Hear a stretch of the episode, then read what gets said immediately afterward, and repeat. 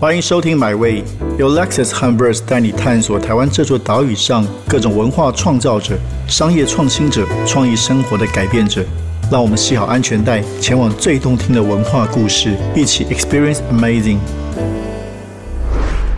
各位听众，大家好，欢迎来到我们《买位》八月份全新的主题。这个月的主题叫“创新未来”。那这个月呢，如同我们今年啊，每一个月都有一个非常厉害的客座的主持人。那今天的或者说这个月的主持人是我的很老的老朋友。那其实很特别，他也是台湾一个非常优秀的网站泛科学的创办人。郑国威啊，国威其实我们在网络上就认识很久了。当然，那是他在很多的知识创新科技上面都有很多的专长。那今天的来宾呢是非常重量级的，其实也是我跟国威都非常这个久仰已久的神人哦。那是这个台湾大家都知道，这个当时当年九零年代 PTT 事业坊的创办人杜义景。那特别是呢，他过去出国之后，在二零一七年回到台湾，创办台湾人工智慧实验室。那也是亚洲第一个非盈利导向的 AI 研究机构。如果你还不了解是什么意思，那请在这一集跟我们来好好的听听，来分听杜义景分享。所以先欢迎国威跟杜义景医生两位好。Hello，铁子。Hello，大家好。对，那这个是哎，这个是医生第一次的 Podcast 吗？应该不是。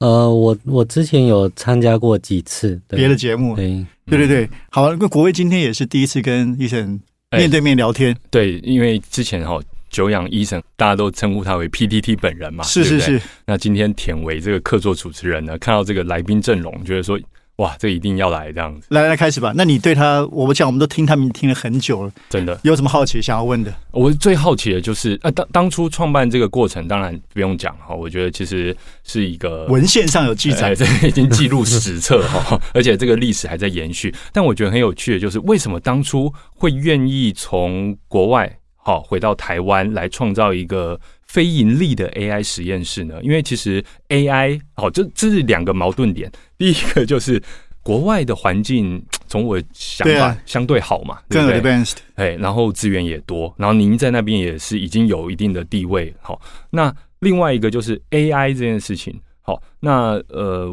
我我们我们看到它本身是商业非常密集的一件事情，也需要很多的资源。哎，怎么会想要用非盈利的方式来 run 呢？这个我是很想一直有机会想要请问医生的。我想这个是有一个推力跟拉力啦。就过去我们在台湾，其实很多人一直以为台湾没有什么软体的人才，没有什么软体的成就，好像以为是科技硬体为重。对，但但其实你你回去想象，就是我们在一九九四年。的时候，我们就成立了台湾的番薯藤，那时候是全世界第一个中文的搜寻引擎。然后番薯藤其实一直到九八年的时候，Google 才成立，所以其实 Google 是比我们晚成立，而且 Google 那时候 partner 的第一个中文搜寻引擎就是番薯藤。嗯，因为很多人都不知道这段历史，真的真的。那我在九四年的时候，其实那时候我在台大资讯系，那时候就是跟着方薯藤。一起呃，应该是我我是九五年加入资讯系，但我一加入资讯系那时候就是在方薯藤里面当 intern，等于是在共同的创立的那个时候。是是。那其实也是在方薯藤建立，比如说方薯藤的晚托班啊，这个社社群的机制啊，这种社这个方薯藤最早期的一些呃经营，其实我都有参与过。那其实。那个时候再往后，你可你才可以看到台湾开始有搜索引擎，美国开始有搜索引擎，现在是雅虎，然后台湾开始有 BBS，就九五年我们那时候，嗯，其实九四年就台湾，其实九四年那时候已经台湾各个大学的 BBS 都已经开始了，那是因为有学术网络嘛。那九五年那时候我创立 PTT，其实那时候也是一个很简单的理念，就是像我们在台湾有呃可以建立像。搜寻引擎，那我我们也可以，我们也可以去在网络的时代，我们看怎么去运用一些机制去建立未来的社交媒体。所以那个时候就开始有这个 BBS 机制。嗯，原本这些机制都是从学校开始，比如说学校的官方网站。那九九五年那个时候，我们就在想说，我们是不是可以不要？因为那时候其实学校网站其实要管制蛮多的。我还记得那时候就是有一个。有学生在台大，我那时候是台大椰林风情的站长嘛。有学生在椰林风情的昵称里面去剖一夜情的，他要找一夜情，结果台大就说，那我们就要把昵称这个功能关掉，就是台大校方的 BBS 这个经这个态度嘛。那所以其实那时候，呃，我们台大资讯系的几个同学，我们就觉得说，那我们就加一个自己的 BBS 嘛 OK 不是不是校方的，那我们自己学生组织一个。那所以其实我们台大资讯系的学生，我们就以前是椰林风云站长，那就每个人都自己加了一个 BBS。那那时候因为我的我在椰林的 ID 是 PTT，所以我那时候就把架了一个站叫 PTT。哦，百花齐放了，哎，那那那个东西，那个精神其实很简单，就是我们在对的时候做对的事情，然后把它开放开源出去之后，它就一代一代的去往下传承，变成一个呃，从台大资讯系开始到台大的各个呃系所，一直到比如建中、北一女的校友，对。然后就一个一个就就这样展开。每个学校也都有的，对，嗯。呃对我还记得那那个野那林风情，然后那时候，呃，我我记得其实，呃，后来台大毕业了，其实我们也做过台湾最大的 BBS，也做过台湾最大的搜寻引擎。其实那时候其实对国外是很有好奇心的、就是，因为为什么美国的同样跟我们做一样的事情，诶，就可以卖个什么几个 billion US dollar，就变成一个很大的一个公司。所以其实那时候我我毕业完之后，那有机会，然后我就申请到美国 NIH，所以我零三年到零六年是在美国国家卫生研究院。嗯，后来零六年，说实在，零六年微软才开始，Microsoft 才开始真正正式自己要做一个搜寻引擎。哦，你你仔细去想哦，我们九四年台湾就有一个搜寻引擎了，到了两千零六年，Microsoft 才是真正要砸重资去做社群引擎。所以我那时候加入 Microsoft Internet Service Research Center，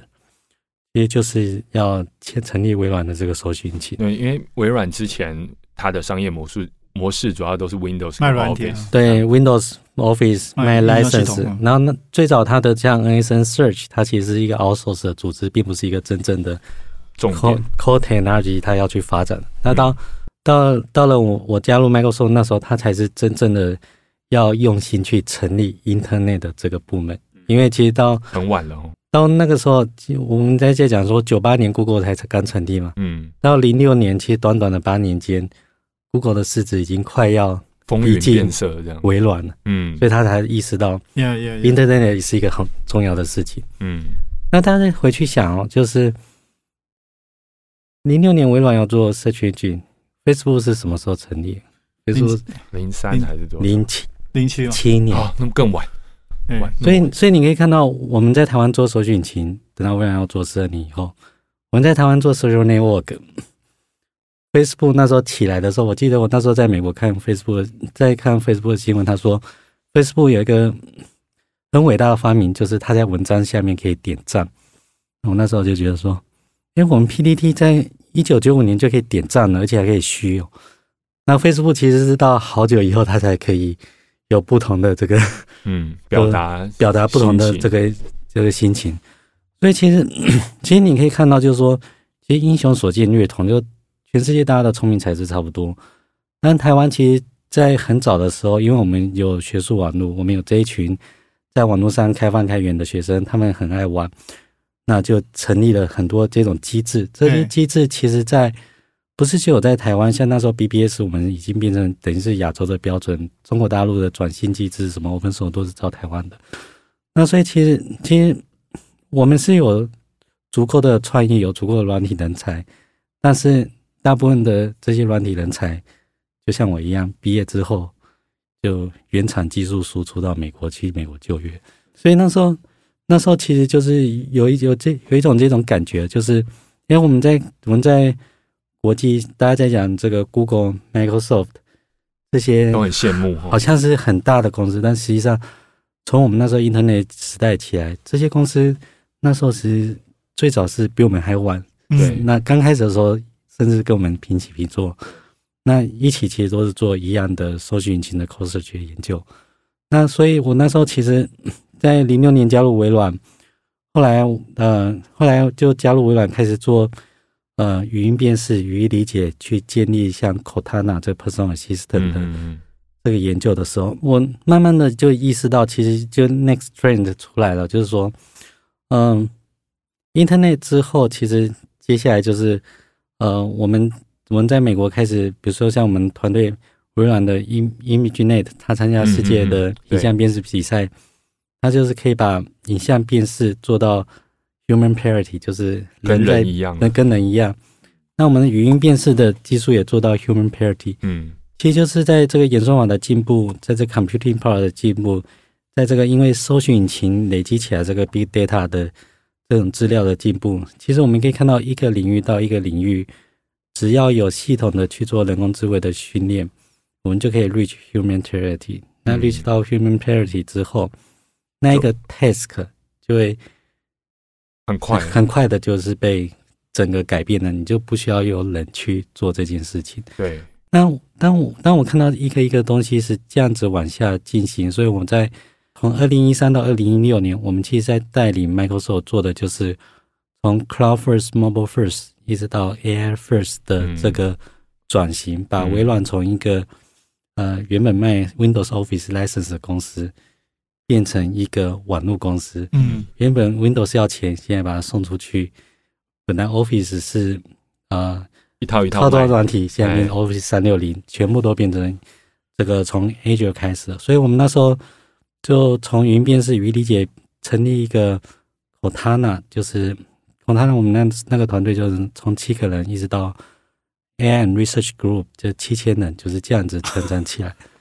那这个招聘应该很累哦，七七千个，七千然后个，一路走上来之后，我就回来看台湾。其实那时候有一个拉力，就是因为其实我像我们这对啊，种到底是什么把你拉回来的？其实有两个拉力啊。第一第一个就是像我们这种出国的第一代，通常都是爸妈也在家里，嗯哼，哎所以其实大概大概大概出去了一阵子之后，就会觉得就是嗯哎、好像越来越没有时间回家的那种对对对感觉。所以其实我我我妈是在大概二零一二年的时候就开始洗肾，然后洗肾之后，她其实短短两年就离开了，所以二零一四年就离开了。所以其实那时候也给我一个很大的 shock，就是，哎，你的身边的亲人，其实你从他觉得他很健康，常常可以跑来看你，一直到他突然生病到离开，其实就是嗯很快。嗯。对对，那其实我们像像如果说我们在这这种在美国工作的，通常都是一年才回来一次，嗯，你大概手指头可以数得出来，你大概可以再回来几次。嗯。那所以，所以其实那时候，那时候我就意识到一件事情，就是，诶，像我们在国外做软体，尤其是软体咨询做到一定的程度，多一个状况就是回不来，因为台湾国内没有对应的产业，并没有对应的产业。那我那时候其实从在美国的时候，我又我又看到台湾的这个呃有很多新闻，就是当只要台湾有一些比较有想法，想要嗯去做软体创意创业的时候，那就会有人说，呃，要十十年磨一剑呐、你怎么去跟这个谁谁谁比啊？Google 比啊？你怎么跟 Microsoft 比啊？那时候我就我其实看到这些新闻，就觉得就是说，其实你没有做过，并不代表年轻人做不到，而是因为你没有看过这个世界。所以其实我那时候其实就特别有感觉，就是说，呃，我不觉得台湾的软体人才是输人的，因为我自己本身在微软，在 Google，我可以看到微软、Google 有大批的台湾的软体人才，他们都在全世界做非常重要的职位。嗯嗯嗯，就像你大家可以想，之前在西洋棋打败世界冠军的那个许峰雄，他就是台湾人嘛。那之前这个 AlphaGo，哦，呃，这个黄世界李博士环世界啊黄博士也是台湾人嘛。那其实我们在 Microsoft 里面，我们语音辨识、语义理解有很多个首席科学家，其实都是我们台湾毕业的学长跟学姐嘛。那你为什么觉得台湾是做不到嗯，世界级的事情？嗯，对，所以，所以那时候，那时候我我的想法是很简单，我看到人工智慧，其实它就是跟那时候打看一样，is going to change everything。只要那时候像我们在做搜索引擎、做 PTT，你只要做对事情，其实它这个就会变成后面十年跟二十年。就像呃，苹果做对了 iPhone，其实 Steve Jobs 走了这么久，iPhone 还是这样子持续不断。那所以需要有人开始推这个骨牌哈，把它推。就就是你要开始去利用现在新的科技去嗯定义新的，不管是社交媒体、医疗各种的行为模式。嗯所以那时候，那时候我我的想法其实很单纯，就是我想回来，这是第一点。那那我我的家人在台湾，我的我的朋友在台湾，那我回家其实不需要理由，我就是想回来。那很多人问我讲说为什么回来，我说这我家在这里，我为什么不能回来？对，蜘蛛人第二集 Coming Home 这样子，对，那那那第二个就是，我觉得我我算是 lucky 的，就是别人或许他回来，他不知道回来做什么，但是我至少回来，我觉得我可以做一些事情，至少让其他优秀的软体人才，他想要回来的时候，可以跟我一起来嗯做这些事情。嗯嗯，那台湾这种优秀毕业的这个软体人才，他他可以他一样可以选择出国，但是他也可以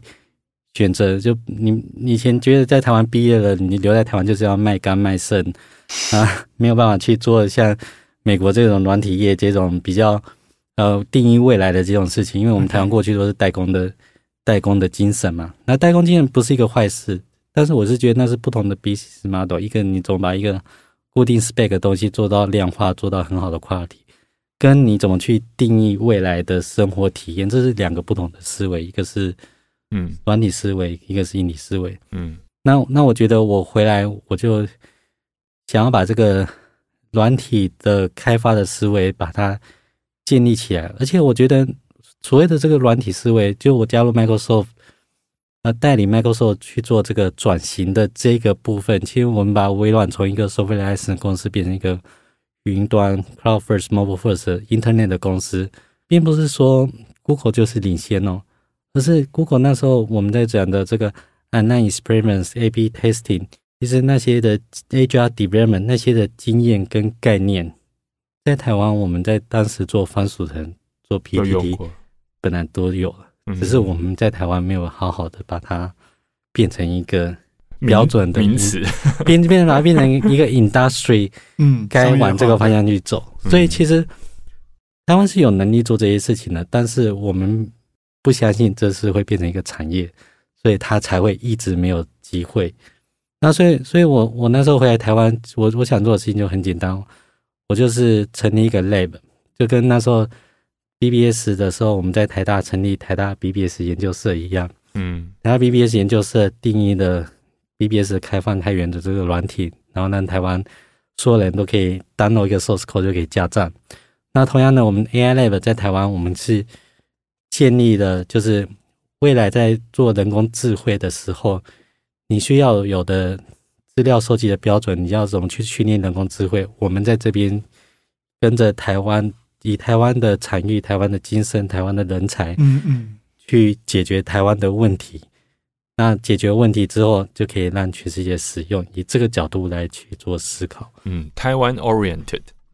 好、给台湾的人才一个支点，让他们发挥他们的能量，这对我觉得是很重要的一个使命。那这个是就我自己 personal，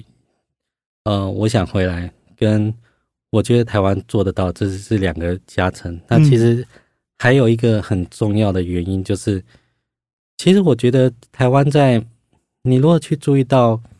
嗯、台湾在软体开发的观念思维跟中国、美国其实是有很不一样的这个思路。诶就是说不一样？就是说，在以美国来讲的话，美国其实它会比较强调，就是它是比较 Wall Street 的 thinking，哦，就是说，要奔着利益去吗？还是怎么？就是说，就是 profit profit first profit driven 嗯的这个公司的 culture。是那以另外一个集权国家的话，其实就是国家主义，对对由国家去养高科技组织，是做到把所有的资料收集的模式。那台湾其实在这段时间，他自己也演进出一个科技的模式，就是我觉得那时候就是从台湾像我们学术网络开始有的开放开源的精神，一直到我们从你比如说一九九四年那时候开放文教基金会就创立了番薯藤买，嗯九五年我们创立了 PET，后来唐凤政委跟着高家亮他们创立了嗯嗯。G 零 V，啊，对。它，它其实都是有一个很重要的开放性，开放性的精神去推动公民改革的这种模式。对那这个模式其实你现在去看很多这种现在在国际在讲 code of ethics，就是资讯伦理跟这个呃未来的这个 big tech and part monopoly，其实其实美国现在开始努力在回想跟探讨，就是呃像 Facebook 跟 Google 模式到后来到底哪边出了问题？其实台湾刚好展现出了一个很不一样的这个思维，就我们我们当然要照顾 profit，就是软体的世界你要 profit，你才可以 sustainable，但是我们还有一个。很重要的精神就是我们在其实，在一些核心的价值的部分，我们是用开放开源的精神去做，呃，innovation 跟 validate。嗯，哦，这个论述很棒。对，那台湾那时候我回来，我觉得，呃，我们应该要成立一个 AI lab，就是我觉得我我需要把我想要把我们过去在 PTT 的精神 upgrade 变成一个产业的这个精神，就是。我们是从开放开源的这个精神去建立这个 ecosystem，从这个 ecosystem 我们再去建立这个 industrial power 去发展未来的科技。这个跟你纯粹从一家科技公司变成一个还是一家科技公司的 monopoly，这个思维是不一样的。嗯，但是这条路显然非典型，好，但可能是台湾的一个特色。嗯，但是。呃，PPT 你在设定台湾人工智慧实验室的目标的时候，特别设定了三个领域哈。第一个是医疗，第二个是智慧城市，第三个是人机界面。我在想，医疗是不是因为你本身过去曾经有的经验，在 NIH 的经验？那那其他两个呢？就是说，为什么会是这三个领域？我我想，就是以领域的选择这个角度来讲，我我那时候那时候回来台湾，就跟积极跟着各个。呃，台湾团队跟组织在讨论，就台湾可能可以发展哪一方面。那当然，医疗为什么会成为我们第一个选择的？有一个原因就是，大家都知道台湾过去的第一资源都是当医生，哦，所以医疗体系我们有非常高的能力，嗯，这个 expert 的这块底是世界顶尖的。对，那再来讲，就是台湾其实在非。非常早期，九五年的时候就做跟 P D E 同时，我们就做中央健保，嗯，全民健保，全民健保。那所以其实台湾的相对来讲，医疗资讯是很早就发展，很早就数位化，不见得是健保资料库有用，而是医院因为健保的事情，在医院的电子化、数位化其实非常完整，所以台湾的电子病历相对来讲跟全世界比起来是非常的呃先进的。那所以。我我自己本身，你刚刚有提到，我自己本身零三年到零六年是在美国国家卫生研究院 （Human Genome Research） 人工基因研究呃 Institute 去做这个人类基因大数据的这个研究。那那时候我们其实就是相信，其实，在基因定序之后，基因定序的大数据加上人工智慧，会有一个很大的精准医疗的转型，也就是未来。人在疾病的预防、预测、检测、治疗、预后，会依照你的遗传、你的生活习性跟你的这个 medical history 都会有所不一样。那所以医疗在人工智慧加上这个基因的这个部分，一定会有很大的转变。嗯，那台湾因为在基础基础是非常的好，能力也非常的好。对，所以在这边可以做得很快，所以是一个首选的，可以做到顶尖。所以那时候医疗是这样理所当然变成我们的第一个这个选择。第二件事情就是台湾很早就是提倡智慧城市，其实全台湾的市政府都有非常多的数位化跟电子化的资料，但是感觉有点零散。只是以前的台湾的 message 都是比较 hardware driven 哦，所以其实。存了很多资料，但是没有应用。嗯，那那其实有人人工智慧时代，这这是一个好事啊。就是说，台湾很早这种各种的 sensor device，各种的呃市民资料，其实都已经就跟医疗资讯一样，是非常妥善的保存好了。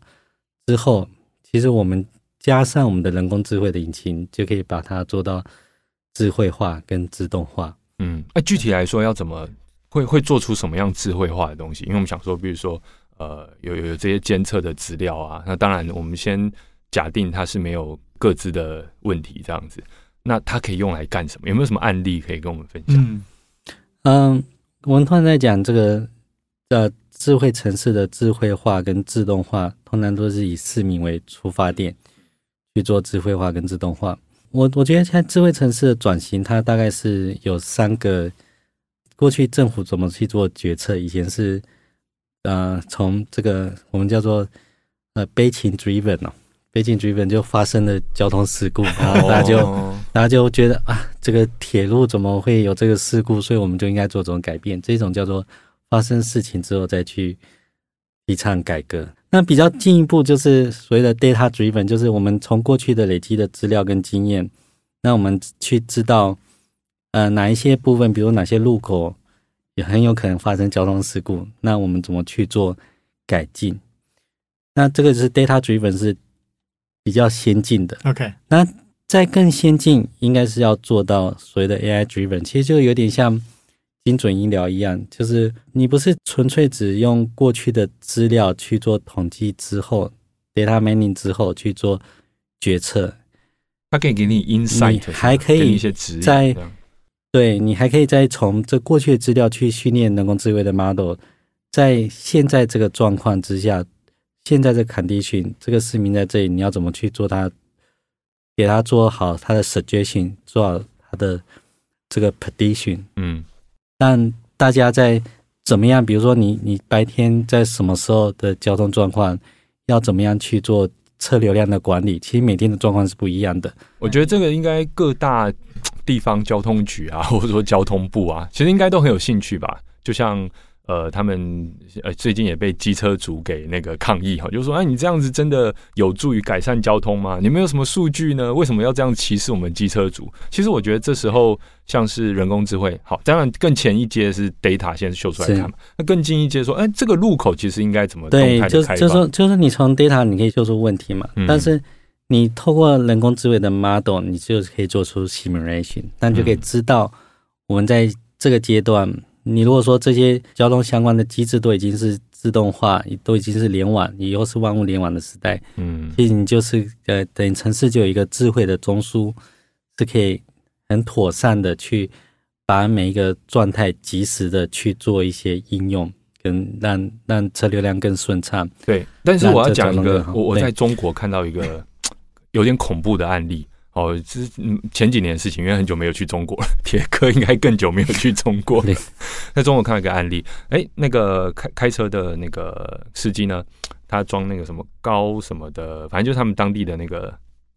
导航 app。OK，好是，然后高德地图可能是高德地图。对，然后呢，他就有分数，你知道吗？哎，就是说，如果你在这边违规的话，你说信用评分，你会被扣分。那时候应该还不是什么芝芝麻信用。那时候我就看到，就已经觉得他可以用一个很规训的手法，让人去 follow 这件事情。要不然你扣到某个程度，你就可能你的驾照会被吊销或者什么的。它是很个人的。那最近我们当然也看到那个十亿人资 资料外泄这样的事情。其实这个是刚才呃 P D 讲过，就是说在这种集权国家，它大规模的以国家的方式收集这样的资料，他也想要搞大数据，他也想要搞人工智慧嘛。可是他会。走向一个很恐怖的一个数位集权的状况啊！我们台湾要怎么样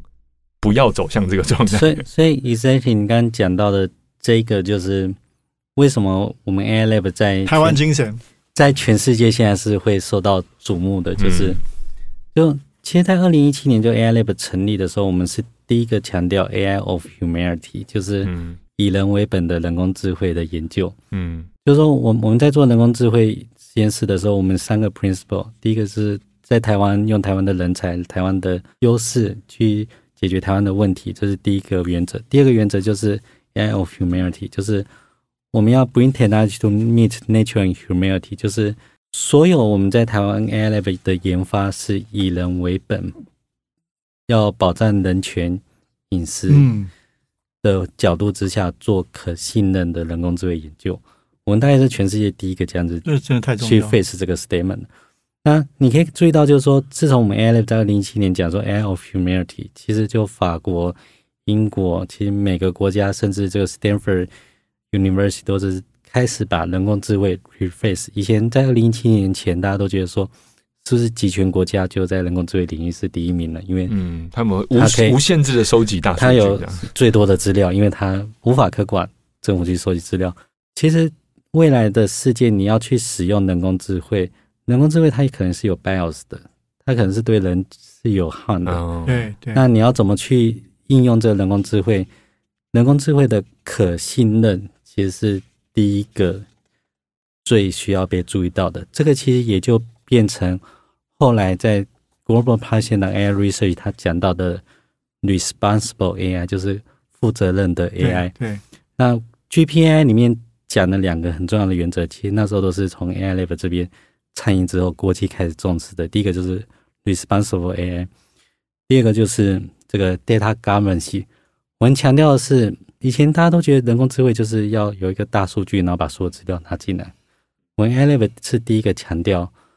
我们要确保资料的拥有权。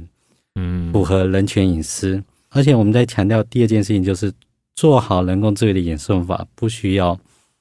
把资料收集到一个 data center。嗯，哎、觉得这个很重要，因为现在我看到国外在谈，他们要把这样的东西，不只是我道德的宣誓，而是它要被建构在 code 里面。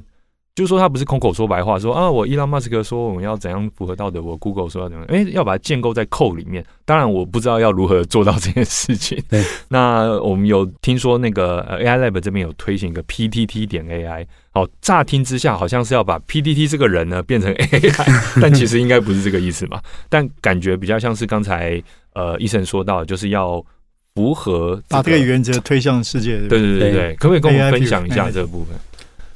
那这其实也是跟 AI Lab 第三个实验室有关。我们刚刚讲到了医疗，对讲到了智慧城市，嗯其实第三个我们最 AI Lab 我们在发展就是人机界面，其实就是跟 personal 有关的东西。那我们觉得为什么觉得人机界面是一个很重要的事情？就是在未来人工智慧时代，人机界面也是会改变。就像微软为什么变成世界第一名的公司，因为它把 PC 的体验、键盘、滑鼠、屏幕定义出来了，对 Windows 体验。对，苹果为什么变成世界最大的公司？因为它把 mobile 的体验，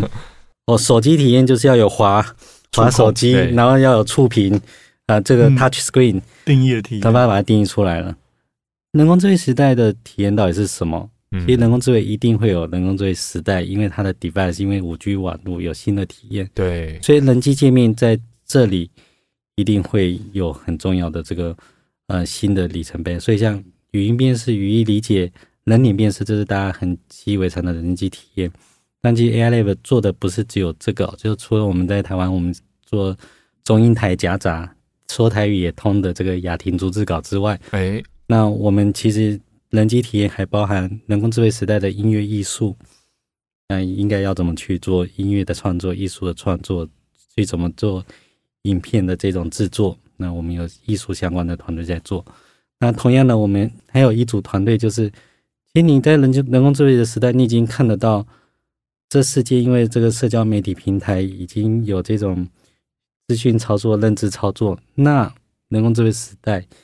新的讯息传递的模式应该是怎么样？新的讯息传递的资料治理模式应该是怎么样？对啊，都感觉我们都被假讯息给笼罩，然后大家的大脑都被一直玩弄这样。对，那这也是我们在研究的一个地方。那为什么为什么会有这个 P D 打 AI 的这计划？就是其实大家注意到 P D D，其实在全世界已经是建立有一个为我为什么最近常常会被国际大家在探讨社交媒体问题，常常会 reference 到 PDT 哦。就其实 PTT 是一个非常 unique 的组织，它是以 open source 嗯，而且是 non-profit organization，从二一九九五年代一直执行到现在。现在它是全世界唯一一个开放、开源、透明，但是还是很有竞争力的社交媒体。非常公共，哎，就 Facebook 进了台湾这么多年，PDD 还在还在那里。对，所以所以其实大大家对这件事情是很好奇，因为 Mark Lasberg 他在美国国会听证会讲，为什么要他要卖广告？因为他要 keep people connect。最好的一个 反面的例子就是 PTT。你看 PTT keep people connect，但他不卖广告，他还是 non-profit，所以他就大家就注意到这件事情。嗯那所以其实 pt 在在最近为什么大家在探讨这个假消息的部分很重要，就是因为现在大家在讲平台的责任，因为现在所有的社交媒体平台它变成一个总编辑，它可以把决定哎，你这个批评到什么，我就把你 rank 低一点；你这个讲到什么，我把你 rank 高一点。对，超级无敌总编辑，就是所有的媒体，其实所有的内容都是内容创作者都不是社交媒体平台，但是我们把东西放上去之后，它变成了一个神，它来选择哪个东西上，哪个东西下。那以前我们创作内容，我们可以放广告，哎，透过这个平台之后，所有的广告收益变成平台的。他来配对，他那那他再分你一点。对，那所以我们 a l v 在思考这件事情的时候，其实为什么平台会有这么大的权利？其实 PTT 它做到的就是它是公正公开，所以它平台相对来讲是 transparent。那平台为什么到了社交媒体平台它会有这么大权利？有一个很大原因就是它是一个资讯的中介者，就是像我常常用这种呃有机农业的这种有机小农的例子，嗯。很多小农做了很好的农产品，但是当通路商是被一家垄断的时候，其实通路商很容易的去做仿冒的有机商品，通路商很容易的去在上架的位置给你去做一些操作，你就卖不到好价钱。对，所以当通路商是垄断的时候，你产品的品质跟你的售价跟你的收益是没有关系，所有的。收益，你你做好的产品，其实你的所有的收益都会变成通路业者。那今天的社交媒体为什么会今天有这个问题？就是因为我们当初呃，P D 在成立九五年代的时候，那时候我们是希望 Internet 是百花齐放的。但是到今天这个时代，其实 Internet 呃，以前巨头垄断，已经已经是你大概手机打开，你用的 App 不超过五个。对，非常的无聊。那就是那五个划来划去都其实是决定你接收到什么讯息。嗯，那这跟我们那时候我们在创建 PTT 的 Internet 实在是很不一样的。我们那时候在讲什么平台的这个中立性啊，比如说 Net Neutrality，那时候在讲 ISP 业者不能因为不同网站给不同的网速，但是今天 Internet 的 App 它是可以给不同的内容。嗯嗯嗯嗯。不同的曝光度，对对，所以以前是中华电信不能说我上 Facebook 就慢一点，我上这个 HiNet 就快一点，但是 Facebook 它可以决定我什么的新闻可以多播一点，什么的新闻可以少播一点。所以，所以其实 Net Neutrality 时代以前是为了要保障 Internet 百花齐放，但是在 Internet 百花齐放的时候，因为这个 App 已经变成巨头垄断了，反而去助长了这个。巨头的 monopoly，嗯，那 P D 打 AI，我们那时候就在想，我们怎么建立一套机制，用去中心化的方法，不要让有一个单一的 broker。你可以想说，以后农场都可以直销了，你就不需要透过这中间的中间商去做销售。那所以每个人都是可以，就像区块链一样，有一个机制架设好之后，大家都可以做内容的这个分享。我们 P D 打 AI 其实很快的，呃，把它建立起来之后，我们就遇到了疫情。两千刚好就是过去二零二零年就是对 COVID。那二零二零年 COVID 的时候，其实这个观念就是很大的，其实也是在国际就宣扬开来啊。就是我们台湾是第一个在倡议用 Federated Learning、Federated Analysis 跟 Federated Validation 去做科技翻译。那什么叫做联邦式学习？什么叫联邦式验证？什么叫联邦式分析？其实就是最初从这个呃去中心化的资料治理慢慢往上去堆叠出来的这个想法。这听起来很玄哦，但其实耳熟能详的这个社交距离 APP，对，其实就是以这个精神跟这个机制建立起来。所以，我们台湾 Air Lab 是全世界第一个。用去中心化的方式，那时候二零二零年刚开始的时候，呃，有些国家它不是说号称，因为他们没有人权隐私，所以它可以做好最好的病毒防治，因为它追踪每个人的足迹。那我们其实，在台湾，我们就推出，我们在二零二零年四月的时候就推出社交距离 APP 的开放原始码。那那时候我们就告诉大家，透过每个人记录自己的。匿名的这个毒兔子的这个 ID，我们就可以做好病毒的追踪。那这个在四月的时候，我们 announce，到了九月的时候，Google 跟这个 Apple 他们就做了这个 Exposure Notification Service，然后就变成全世界都是用这种方式去做。哦呃，这个 exposure notification service 就是病毒的追踪，所以它是一个很有影响力，就是第一个去用去中心化的方式去追踪病毒疫调。那我们台湾是第一个这样子做的。再来就是因为我们很早就反映了，所以我们医院相关的这个医疗的 COVID 的资料非常的少。哦，案例比较少，病例比较少。那我们要怎么去做相关的演算法的这个训练？那我们就想到了这个叫 federated learning 的方式，就是每个医院它就是你以前如果说要做 AI 演算法，第一件事情是说，不是大家就说你把资料通通交出来，那我来做演算法。我们不是，我们反过来，我我们就是以尊重人权隐私，我们第一个在全世界讲，你把资料都留在你的手机，这是个人。医院来讲的话，就是你把资料都留在你的医院里面。嗯那我们是用开放的演算法，一个开放的平台叫 Harmonia。我们把这个 AI 的 model 到你的各个医院去训练好之后，aggregate 成一个最好的 AI model。那这概念其实不难，但是呃，过去大家都没有想过。那那这概念，我们大概在二零一七年的时候，为什么会有这个概念呢？我还记得那时候是我跟呃 TCTC 台湾临床测试联盟的发起人，就是我们杨盼池杨琴校长。所谓的临床测试联盟，就是当我要去测试一个药在这个疾病是有没有效的时候，它是每个医院找不同的 PI 去收集病人，然后再去做临床测试，然后以每个医院的结果，那我们来确定这个药有没有效。嗯那这一样的嘛，就是你要训练最好的药，要训练最好的医生，你可以让医生到每个医院去看病。那你为什么需要叫所有的病人说所有的资料通通到一家医院？不需要。那我们人工智慧也是可以这样子，就是嗯每个医院都有自己的资料，因为它资料一定是最完整的。那以前都会说，那你就把资料通通交出来，不行啊！在民民主国家怎么可以这样子做呢？那我们要保障这个人权，保障隐私，不要把资料交出来，而是我在每家医院，我们去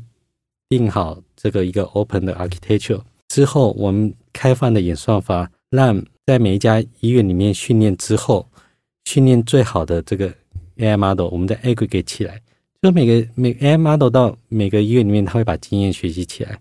学习起来之后，再一起 aggregate 起来，变成一个最好的 AI model。嗯。那以这样这样子的方法，就不需要看到病人的个资，不需要把病人隐私的资料拿出来。